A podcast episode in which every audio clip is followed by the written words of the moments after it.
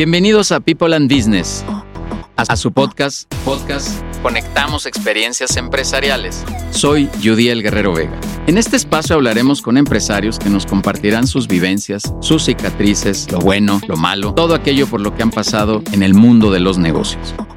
Suscríbete al podcast en Spotify. Conectamos Experiencias Empresariales.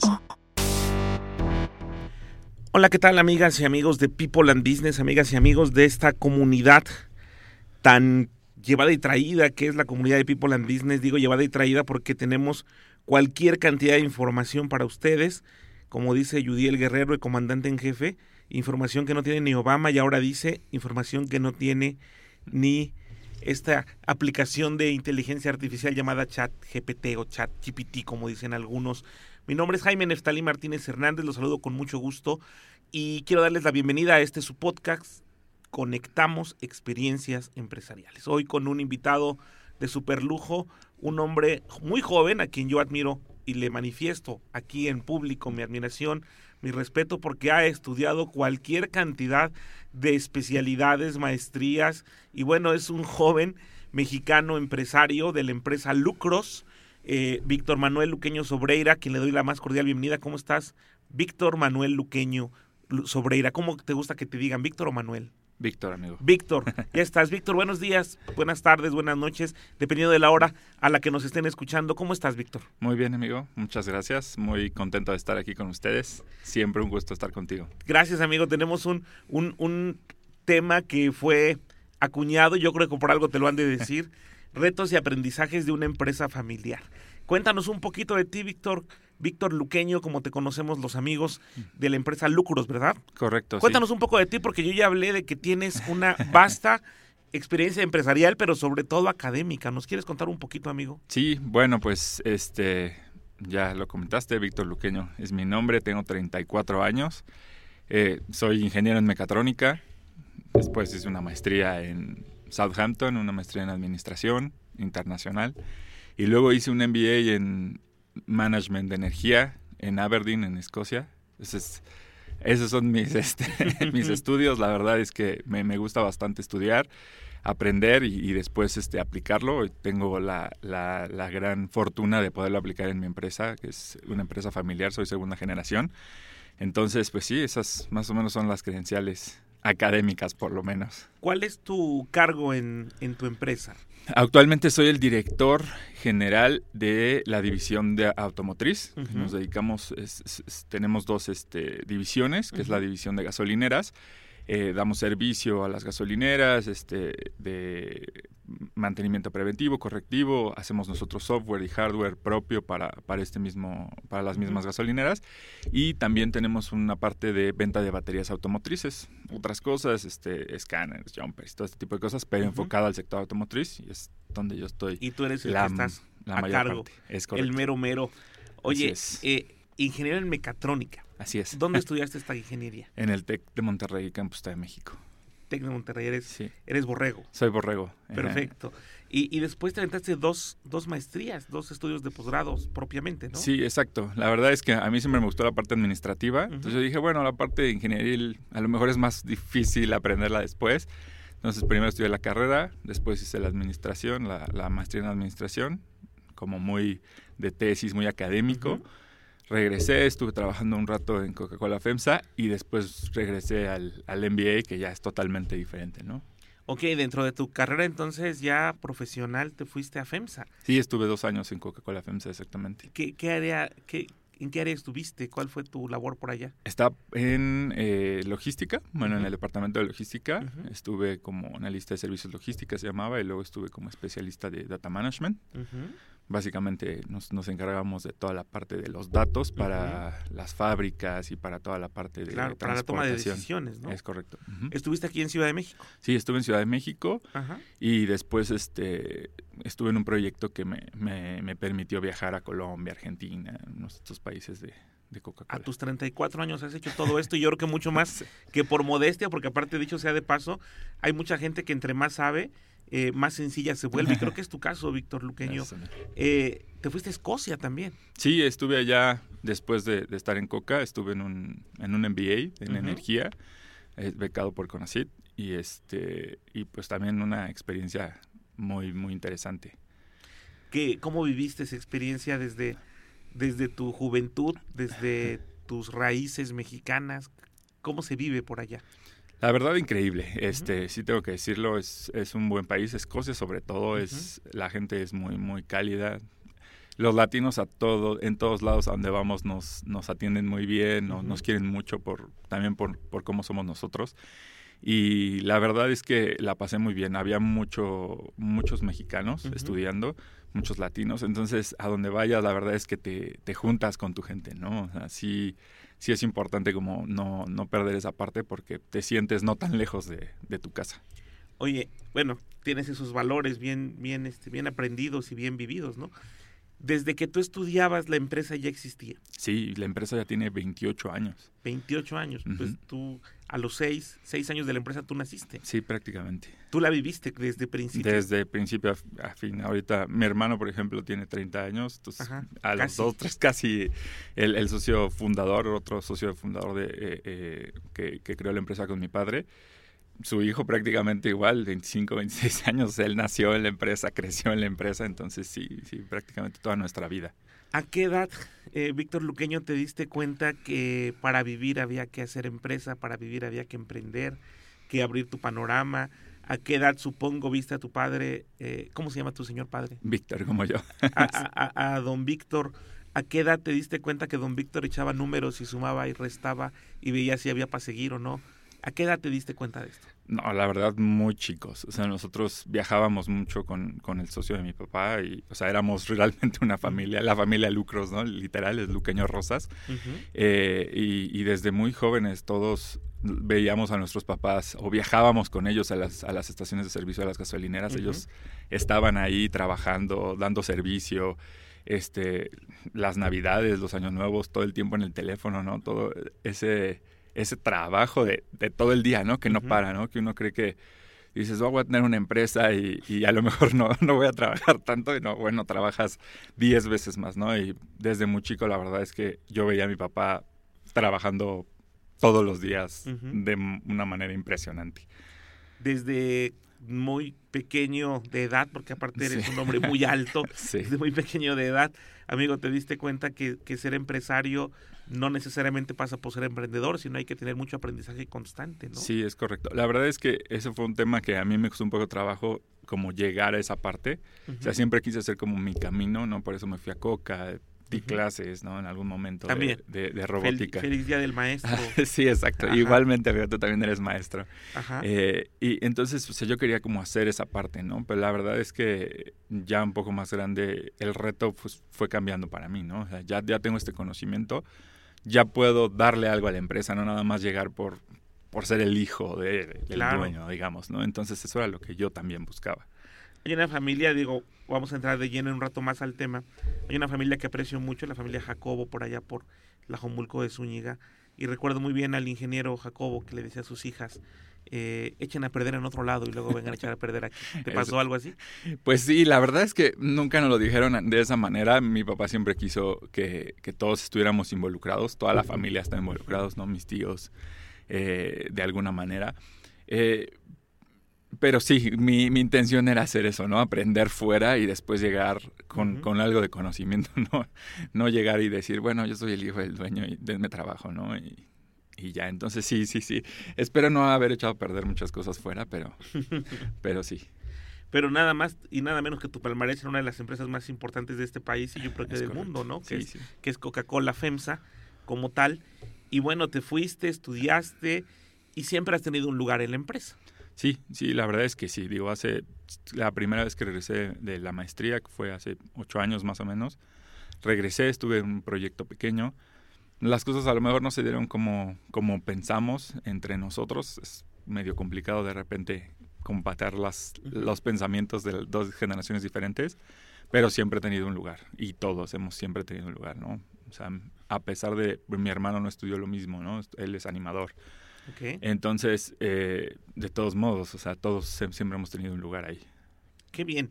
Oye, entramos de lleno al tema porque nuestra audiencia, todos aquellos que, que nos hacen el favor muy generoso de escuchar este podcast, Conectamos Experiencias Empresariales, que, emana de la comunidad de People and Business, esta comunidad de directores, esta comunidad de, personas con hartas heridas de guerra, que dicen por ahí, hartas cicatrices de guerra, que, que nos hacen comunicarnos entre nosotros y conectar nuestras propias experiencias en consejos directivos y de pronto incluso compartirlo por medio de podcast, por medio de, clínicas de, entrenamiento que tenemos aquí en People and Business, que nos frecuentamos en estas reuniones semanales de networking, que trabajamos hombro a hombro, codo a codo, como decía eh, Mario Benedetti, somos mucho más que dos, pues así pasa con People and Business y con toda esta comunidad. Pero el tema que hoy que nos haces favor de venir a platicar es cuáles son los retos y los aprendizajes de una empresa familiar. ¿A ti a qué te suena este tema para empezar? Pues me suena a, la verdad, yo creo que la realidad de muchas empresas mexicanas, ¿no? La realidad es que hay muchísimas empresas que son familiares, ¿no? Pequeñas, micros o, medianas, incluso de las empresas más grandes, ¿no? De nuestro país son empresas familiares. Entonces, es, a lo que me suena, ¿no? ¿Cómo, cómo se puede llevar el, reto de, ser familia y ser empresa y, toda esta parte. Claro, 8 de cada 10 empresas en México se dice son empresas familiares. De pronto hay este concepto, este sinónimo de que por ser una empresa familiar trae muchas broncas. Claro. Eh, o que es una empresa pequeña. Sí. Y no necesariamente. Hay empresas, digo, tú hablaste de FEMSA. En el mundo académico se habla mucho de Carso, se habla mucho de Televisa, de Grupo Salinas, y son empresas familiares. en, sus, en sus puestos directivos están hijos, están cuñados, hermanos, eh, parejas de, de, las y los dueños de las mismas. Eh, en el caso de ustedes, nos hablas de una segunda generación. Dinos, por favor, para ustedes, los luqueños rosas, ¿es así? O en tu caso, luqueños sobreira, ustedes, eh, ¿cómo han vivido esta experiencia de ser una empresa familiar? Pues la verdad es que eh, eh, lo que te comentaba, ¿no? Realmente muy cerca para nosotros. Todos, prácticamente todos los luqueños han estado en la empresa. Todos los mis, Todos mis tíos pasaron por la empresa en algún momento de sus carreras, después fueron, después regresaron. Pero realmente ha sido una empresa, mm, o sea, realmente muy familiar, ¿no? O sea, mi papá ha llevado la, la dirección, la dirección comercial, David llevó la parte de ingeniería y luego mis tíos llegaron, incluso mis abuelos llegaron en algún momento a estar ahí haciendo alguna, alguna cosa. Eh, entonces, sí, o sea, realmente es una empresa familiar, ¿no? O sea, ha ido evolucionando eh, y se ha ido ordenando para, para crecer, porque la realidad es que si quieres crecer tienes que ordenar. Pero, como te decía, ¿no? La verdad es que toda nuestra familia siempre tiene un lugar, Hace poco llegó un primo que, hoy estoy saliendo de la universidad, dame chance, adelante, vamos a trabajar, ¿no? Mientras todos estén dispuestos a, dar algo de provecho, nosotros también estamos dispuestos a, ayudarles con eso, ¿no? Eh, a manera de homenaje, a manera de reconocimiento, que supongo lo hacen muy frecuentemente, pero yo creo que hoy es un buen momento y queda grabado aquí en este podcast ¿Cuáles son, ¿Cuáles son, según tú, los valores que don Víctor Luqueño ha impregnado en toda su familia eh, y, por supuesto, en ti? ¿Con qué valores crees que, que la empresa Lucros de don Víctor Luqueño, fundador, se, se, han sostenido? ¿Cuáles son esos valores? Definitivamente el trabajo duro. Siempre nos ha enseñado a trabajar eh, muy, muy duro. Eh, la parte de, de tener palabra. Esta empresa literal nació con, con la eh, la promesa a una persona que, que, le dijo, yo te echo la mano, ¿no? Oye, te doy dinero, ¿no? Con tu palabra vale, ¿no? Entonces eso es lo más importante para nosotros. La palabra de, de, de, la familia es, eh, es, ese valor es muy grande para nosotros, ¿no? Obviamente, eh, como te decía, el trabajo, el, el, trabajar bien, ¿no? La parte de ser honestos, de, de siempre tratar de conducirse de, buena manera. Yo creo que esos son los grandes valores que nos que han sido la base y la fundación de todo y, la parte del servicio. ¿no? Nuestra empresa es de servicio, además de a lo mejor vender productos u otras cosas, el servicio a, nuestros clientes creo que es lo más importante que nos han dejado. Eh, el valor de la palabra, el trabajo duro, el trabajo bien, bueno, la honestidad y el servicio que ustedes tienen, que impregnado, y, hace rato mencionabas, incluso tus abuelos han pasado por ahí. O sea, ha sido para todos lados. Eh, don Víctor Luqueño ha repartido trabajo para todos lados y supongo también beneficios, ¿no? Y muchos aprendizajes, ¿no? Muchísimos. La verdad es que eh, hoy cuando nos reunimos como, como familia, digo, eh, mis abuelos ya no están con nosotros, pero sí nos dejaron, ¿no? Esa parte de, ser familia, de, de, seguir reuniéndonos todos este, en una mesa para comer. Y, siempre platicamos de eso, ¿no? Cómo a todos nos dejaron esos valores ellos y luego lo permearon en la empresa y, la empresa lo, ha dejado para no solo para los tíos, sino para las esposas, para los hijos, ¿no? Entonces sí, sí ha sido un, gran trabajo. Uno de esos retos de los que hablamos y titulamos este podcast el de conectamos experiencias empresariales, pero en esta ocasión hablamos de retos y aprendizajes de una empresa familiar. ¿Tú crees que uno de esos retos será que los fundadores o los directores de las empresas familiares eh, puedan llevar a su familia los valores empresariales y al revés? O sea, que, que tengan una mística, que tengan claridad de lo que significa el código familiar. Sí, yo creo que, bueno, yo creo que para en nuestro caso no fue tan complicado llevar esos valores porque digo, esos mismos valores se inculcaron en casa. Todos los días. Todos los días. Entonces, y, ver ese trabajo, porque lo ves, ¿no? O sea, a pesar de que tratan de no ver las que no veas como hijo las dificultades, pues, se nota, ¿no? esa, es la realidad. Entonces, yo creo que todos esos valores se inculcaron día a día, o sea, desde casa, y, cuando llegas a la empresa se nota que esos valores existen, ¿no? Entonces, eh, el reto yo creo que más bien es cómo, cómo le, comentas o cómo le pasas a la familia de esto es lo que soy, y, y sí, ya lo aprendiste en casa y a lo mejor tú tienes tu experiencia por aparte, pero si quieres llegar a esta empresa, pues estos valores son los mismos que, que están y han estado siempre, ¿no? Oye, Víctor, y hace rato también nos contaste eh, que de pronto en las familias, eh, en tu caso los cumpleaños, las dijiste, dijiste las navidades, las fiestas de Año Nuevo, las festividades importantes, también era con teléfono en, mano. eso, eso cómo lo ves, es bueno, se debe controlar, se deben establecer límites, o crees que se debe llevar todo esto también a la familia. Definitivamente creo que se deben tener límites, ¿no? a lo mejor en, en, el tema de donde nosotros lo veíamos era, era una empresa muy joven. Yo creo que también una parte de la empresa familiar que, que no te enseñan, ¿no? Porque mi papá es ingeniero químico, tampoco es como que le hayan enseñado a ser empresario, es eh, de repente dejar hacer, ¿no? O sea, porque como dueño, como empresario, quieres hacer todo, esa es la realidad, ¿no? Lo, lo vemos en los consejos. E, entonces sí, sí hay que poner límites, pero creo que es parte de, ¿no? Creo que es, es, parte de ese viaje. Hoy te puedo decir que a lo mejor mi papá ya no, ya no está tanto en el teléfono, ¿no? O sea, ya aprendió que dice, bueno, para eso tengo personas que están capacitadas. ¿Aprendió a delegar? Aprendió a delegar totalmente, ¿no? Pero sí creo que es parte de, o sea, no solo de una empresa familiar, sino de, de cualquier empresa, ¿no? El estar todo el tiempo pegado y, sobre todo lo que te digo, ¿no? Una empresa de servicio. Y sobre todo en lo que nosotros nos dedicamos, que es la parte de gasolineras, pues la gasolinera tiene que trabajar 24/7, ¿no? Se para y pues estás perdiendo dinero, ¿no? Entonces es, es un punto importante, ¿no? Eh, pero sí, sí hay que poner límites definitivamente, pero creo que eso se va aprendiendo en el camino, ¿no? Al principio es complicado. Claro, digo, son retos, son aprendizajes. Creo que quien nos está escuchando le puede caer el 20, como decimos los de antaño, le puede eh, e, entrar toda esta información de la que estamos compartiendo mucho a su propio negocio, ¿no? Eh, oye, el reto también quizás será respetar que viene una siguiente generación con nuevas ideas con nuevos conceptos. Digo, supongo que del mismo negocio ha salido para que ustedes se eduquen, se preparen, viajes, vayas, tengas tus posgrados, pero de pronto también están muy sus propios puntos de vista, ¿no? del fundador, que además te va a responder en algún momento. Lo platicamos en un consejo directivo, si recuerdas.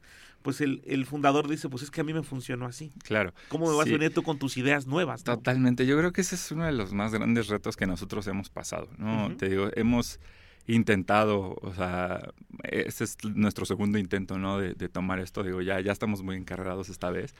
Pero sí, yo creo que es el reto más grande, definitivamente. Eh, el, dejar, eh, lo que platicaba hace rato, ¿no? Dejar, para empezar, es complicado.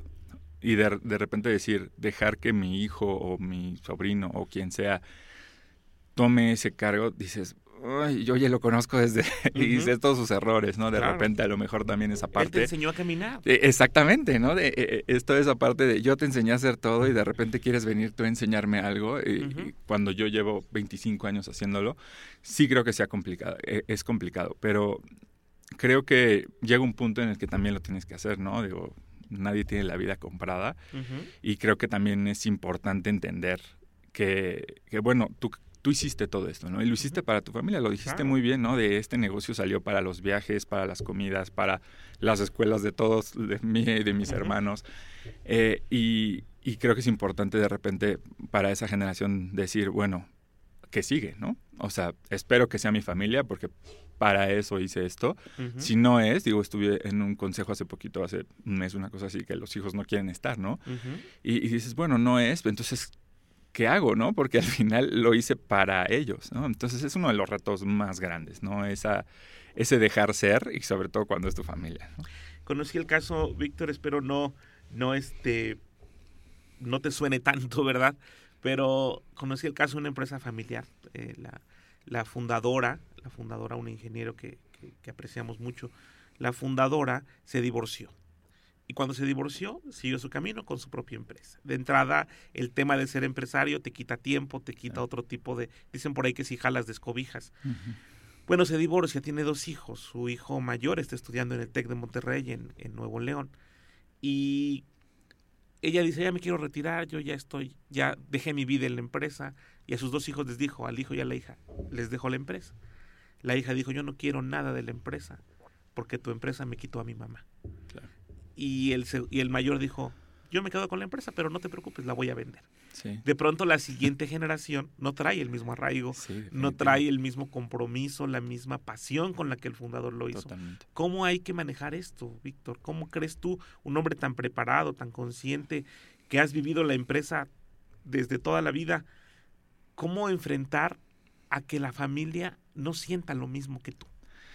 Sí, creo que eh, es, es muy complejo sin embargo, creo que es, es bueno también respetar eh, las decisiones de, de, de, pues de, la siguiente generación, ¿no? Al final, yo creo que nadie va a tener la misma pasión que tú tuviste cuando creaste esa empresa, definitivamente. Y además, una de las cosas que, que siempre mi papá dice, ¿no? Nosotros hicimos empresa o hicimos esto por hambre. Claro. Entonces, e, es muy diferente como lo ves tú, ¿no? Ya eh, tienes una carrera, a lo mejor dices, bueno, yo mañana me puedo ir a trabajar a otro lado o la vendo y tengo dinero y puedo hacer lo que a mí me apasione, ¿no? Yo creo que es muy válido. Eh, si de repente los hijos perdemos ese sentido de, decir, a mi, a mi padre o a mi madre le costó todo eso, a lo mejor no debería ser tan crudo, ¿no? eh, pero pues también, digo, yo creo que nadie puede decir lo que lo que otra persona debe de hacer, ¿no? Yo, yo te puedo compartir, ¿no? Con nosotros, a mi hermana lo que te digo, o sea, es animador y él nos decía, no, es que yo la verdad no quiero estar en la empresa, ¿no? Pero el día de mañana no sabes qué es lo que puede pasar, ¿no? Y a lo mejor esa empresa te puede dar un cambio de perspectiva en tu vida y puedes hacer muchísimas más cosas de las que puedes hacer en una empresa, ¿no? Entonces sí creo que es complejo. Al final, si ellos deciden o si ellos dicen, pues yo no quiero nada y se vende o yo no quiero nada porque me quito a mi madre es muy fuerte, pero también puede ser real, pues también pues es parte de, porque a lo mejor se esperan a que ya no estés, ¿no? Y ya, ya no te duela, ¿no? Claro. Pero pues al final tú les dejaste eso y ya ellos decidirán si lo siguen, si no lo siguen, ¿no? Entonces... Hay que tener gobierno corporativo, Totalmente. hay que establecer reglas políticas, hay que establecer planes de sucesión, son muchos retos, porque hay que entender que una empresa es otro hijo. Así es. Y tiene otro tipo de, de filosofía, otro tipo de perspectivas, otro tipo de retos, y también se cae, y también se enferma, y también padece muchos riesgos hablando de esto y justo creo que coincidimos, Víctor, conocí otra empresa también, una empresa fabricante de muebles que, que, le vende a las principales firmas de este país, a todas las tiendas departamentales y que además exporta, amigo. Tiene una gran fábrica, de verdad, con cientos de empleados. Los fundadores solo tienen una hija y la hija decidió, sin hambre, como bien dijo don Víctor Luqueño, estudiar historia de arte en Francia. La empresa daba para esto. Claro. Pero pues, ¿qué hace una historiadora del arte cuando regresa a México? Le dicen sus papás, atiende la empresa. Y ese es un choque tremendo porque ya la empresa también tiene cientos de familias que dependen de la empresa. Por supuesto. Entonces yo creo que bajo este, esta lógica, y repito, con un hombre tan preparado como tú y que seguramente un hombre de mundo como tú lo debes ver, la empresa familiar requiere también profesionalización. Totalmente, y creo que ese es, e, e, ese es uno de los eh, de las situaciones más complejas, ¿no? O sea, eh, el hecho de que seas familia no significa que seas la mejor, eh, la mejor pieza para la empresa, ¿no? A lo mejor eh, eres historiadora o eres, mi otra hermana es licenciada en gastronomía, ¿no? Entonces... Se vale, como Se vale, por supuesto, digo, cada quien tiene sus sueños y sus pasiones, pero era lo que te decía, esa parte de, sí, tener a alguien que esté preparado, ¿no? Al final, yo lo decía en este consejo hace un mes, si no quieren estar, pues por lo menos que, que, que supervisen de quién están, porque todos han comido de aquí, todos tienen su vida de aquí. Entonces, pues tampoco dejarla caer, definitivamente. Yo creo que hay personas muy capaces y que pueden seguir la misma línea que traes, o sea, porque digo, todas las empresas, las más grandes, ¿no? O sea, incluso ¿no? Coca-Cola que acaba de cambiar de, de, de, de, presidente, de CEO. O sea, al final hay un consejo que decide quién está, quién no está, y, y, sí es una parte de, crecer, ¿no? Lo que te decía hace rato, o sea, el, el ordenarte, el ser profesional también es una parte de crecer. No dejas de ser esa empresa familiar, pero también empiezas a, ver a, otro tipo de cosas, ¿no? O sea, ya no es todos estamos aquí porque, pues porque no hay de otra o porque te echó la mano, sino porque cada quien tiene un papel que tiene que hacer dentro de la empresa, ¿no? Entonces sí, es muy importante y creo que definitivamente es una de las cosas que se tiene que hacer cuando, cuando empiezas a crecer, ¿no? Al principio como que no te importa, como que dices, bueno, las cosas van saliendo, pues como sea, ¿no? Como sea y, donde sea, pero, pero cuando quieres crecer y quieres hacer algo diferente, ¿no? Cuando quieres empezar a trascender, creo que es lo más importante, ¿no? Sí, profesionalizarte como tú lo dijiste bien. Establecer estructuras, roles, estatus, procesos. Eh, para toda esta estructuración de ideas, a Lucros, a Víctor Manuel Luqueño, le ha servido estar en People and Business? Definitivamente, sí. No, yo, yo lo he dicho fuerte y, claro. Para mí ha sido muy importante, ¿no? La realidad es que mm, a pesar de tener mucho estudio y lo que sea, al final lo tienes que aplicar. Una, una de las cosas más importantes, ¿no? Que es lo que yo siempre he querido hacer. Pero todas estas experiencias que te puede compartir una persona que lleva 30 años, 20 años, 5 años, ¿no? Que tiene una perspectiva totalmente diferente, sí han sido muy importantes para mí. O sea, eh, eh, que me ayuden a cómo organizarme, cómo hacerlo, porque la teoría es padrísima, ¿no? Digo, tú das clases y sabes todas las teorías maravillosas, pero cuando estás enfrente de una empresa que pues, la teoría no se aplica exactamente al 100%, pues sí necesitas la experiencia de, de otras personas, ¿no? Esta comunidad para mí ha sido un gran apoyo por eso, ¿no? Entonces sí, definitivamente yo, este, mis consejos, las pláticas contigo, con Judiel, con Vivi, la verdad, para mí han sido muy, muy importantes y lo siguen siendo y lo seguirán siendo. Genial. Oye, eh, entonces, mi querido amigo, ¿crees que don Judiel Guerrero Vega, nuestro comandante en jefe, el fundador de People and Business, ¿crees que le atinó al eslogan de la comunidad y al título de este podcast que es Conectamos experiencias empresariales. Definitivamente, sí, sí, sí, sí, muy atinado, como siempre, mi estimado Yudiel. Le mandamos un saludo a, a Yudiel Guerrero, donde quiera que nos esté escuchando. Oye, eh, Víctor, ya para despedirnos, estamos en la recta final, nos indica nuestro productor estrella. Eh, oye, eh, nos hablas un poco de lucros, dónde podemos localizarlos, qué servicios tienen. Por favor, porque este espacio es suyo. Sí, muchas gracias, amigo. Pues nosotros estamos en Azcapotzalco, toda la vida hemos estado en Azcapotzalco, eh, muy cerca del centro, en Antigua Calzada de Guadalupe. Entonces, como te decía, tenemos estas dos vertientes. Eh, empezamos en el servicio de gasolineras, damos servicio preventivo, correctivo a las gasolineras. Nosotros hicimos un software de control para las gasolineras, control volumétrico con todas las certificaciones ¿no? ante, la, ante los órganos reguladores. Eh, también el hardware para conectarse con dispensarios y, toda la parte de, de, control y administración de la estación de servicio. Nosotros la hacemos desde hace 28 años. Y la otra parte, que es la parte automotriz, que es venta de baterías automotrices. Somos, traemos una batería, dos baterías importadas de Estados Unidos. Eh, son baterías básicamente que vienen en tu vehículo desde la planta, entonces eh, son baterías de muy alta calidad. Nosotros vendemos muy de nicho a marcas directamente. Eh, sí tenemos venta al público, por supuesto, si alguien necesita una batería nos puede escribir. Eh, tenemos jumpers, arrancadores, escáneres, todo este tipo de, cuestiones para la energía del vehículo. Ahorita estamos eh, incursionando en la parte de los vehículos eléctricos con los cargadores eléctricos también. entonces, bueno, ahí, ahí estamos Tecnología Ingeniería Lucros y Consorcio Consultor LAR, que son las dos empresas que, que forman parte del grupo. Eh, de una vez, ¿no? Ya estando aquí, Tortilla y Salsa, nuestro restaurante que también está ahí en la ah, colonia Nahuac. Te digo que mi hermana es licenciada en gastronomía. Tortilla y Salsa. Tortilla y Salsa, y lo pueden encontrar en Facebook también. Ok. Eh, y, bueno, la realidad es que ahí estamos la, la familia eh, dándole para que, para que esto salga adelante. Muy bien, pues estamos aquí con su página de internet, Tecnología Ingeniería Lucros. Contamos con más de 20 años de experiencia en servicio, calidad y asesoría. La innovación es nuestra esencia, dice por acá.